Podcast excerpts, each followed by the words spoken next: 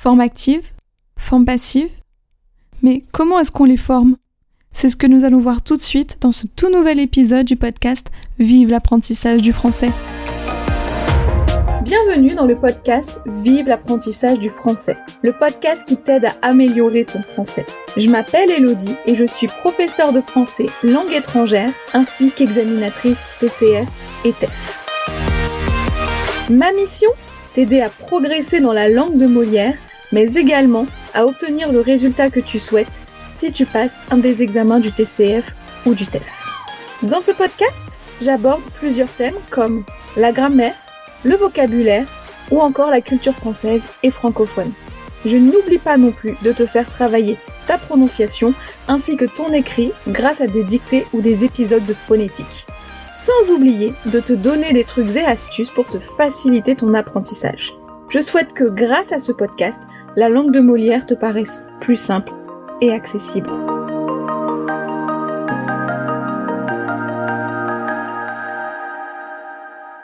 Bonjour à tous et bienvenue dans ce tout nouvel épisode du podcast, donc dans lequel nous allons parler de la forme passive. Mais avant de commencer euh, cet épisode et de rentrer dans le vif du sujet, c'est quelque chose qui va être un peu technique.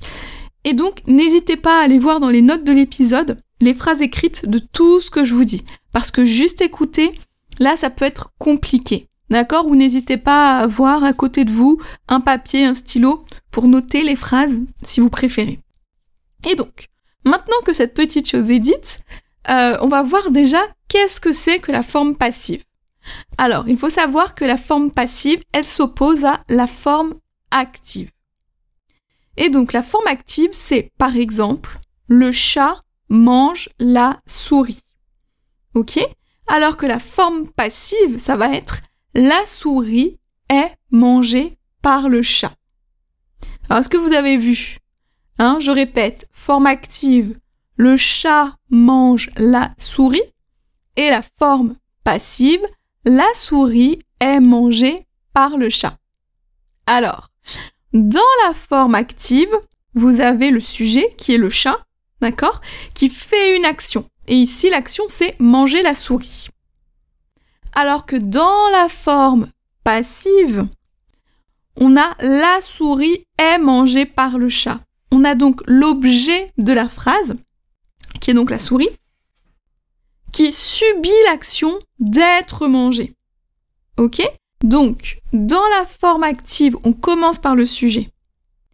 Et ensuite, on décrit l'action que fait ce sujet sur un objet. Alors que dans la forme passive, on commence par l'objet qui subit l'action qui est faite par le sujet. D'accord? La souris est mangée par le chat. Dans cette phrase, la souris, c'est l'objet. D'accord?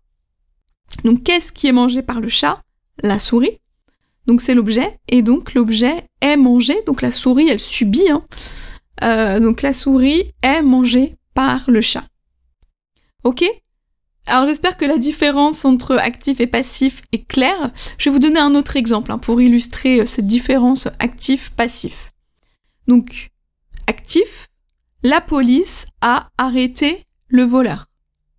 Passif, le voleur a été arrêté par la police.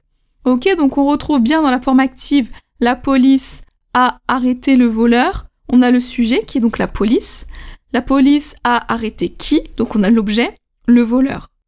Et dans la forme passive, le voleur a été arrêté par la police. On a donc le voleur hein, qui est l'objet. Il a été arrêté par le sujet. D'accord? Donc, euh, donc il subit le fait d'être arrêté. D'accord? Voilà, donc j'espère que cette différence est vraiment claire. Et maintenant, on va voir ensemble comment est-ce qu'on construit la forme passive.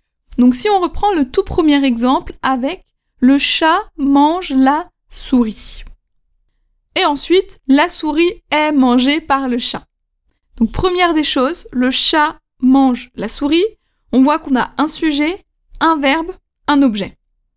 Et dans la phrase passive, hein, dans la forme passive, on a donc l'objet, la souris, qui, qui est à la fin de la phrase active, arrive au début de la phrase passive. le chat mange la souris. Active, forme passive, la souris. Ensuite, on a est mangé. Et ensuite, par le sujet, par le chat. Donc on a souris au début, chat à la fin. Même par le chat. Ok? Tout à l'heure, hein, euh, le voleur a été arrêté par la police. Ok Donc c'est l'objet, verbe, par le sujet. Ok Pour la forme passive, j'espère que je ne vous ai pas perdu. Bien. Donc, maintenant, on continue. Ensuite, on a ce verbe.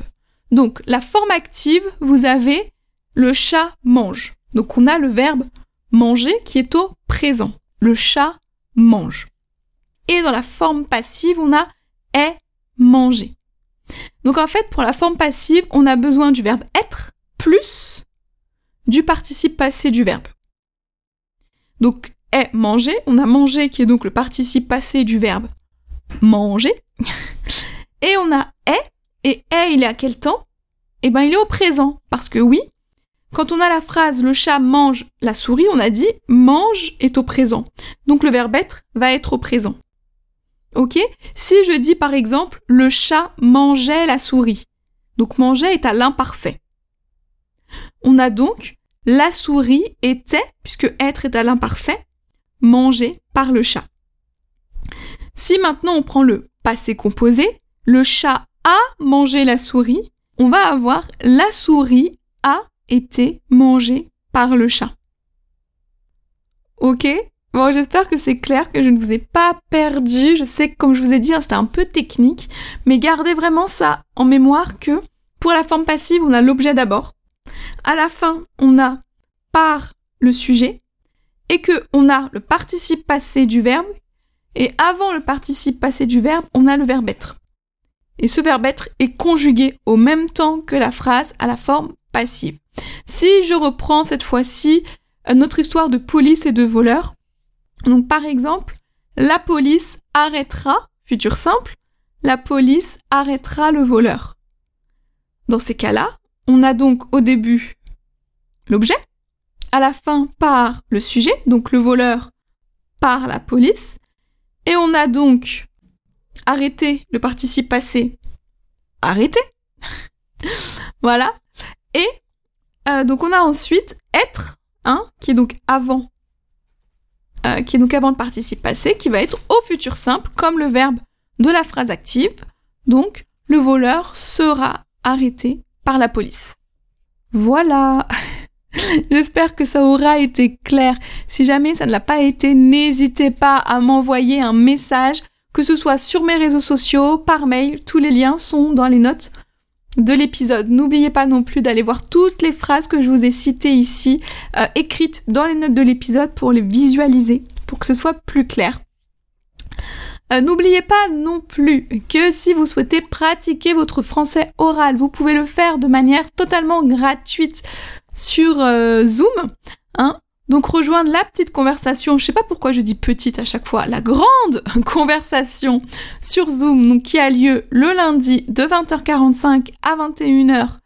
Euh, pas du tout. De 20h45 à 21h15, donc pendant 30 minutes, tous les lundis soirs. Et n'oubliez pas non plus que si un guide de 30 idées d'outils pour vous aider dans votre apprentissage du français vous intéresse, vous pouvez le retrouver dans les notes euh, de cet épisode, vous avez le lien, ainsi qu'une carte avec tous les temps du français. Et voilà, bah, je pense que je vous ai tout dit.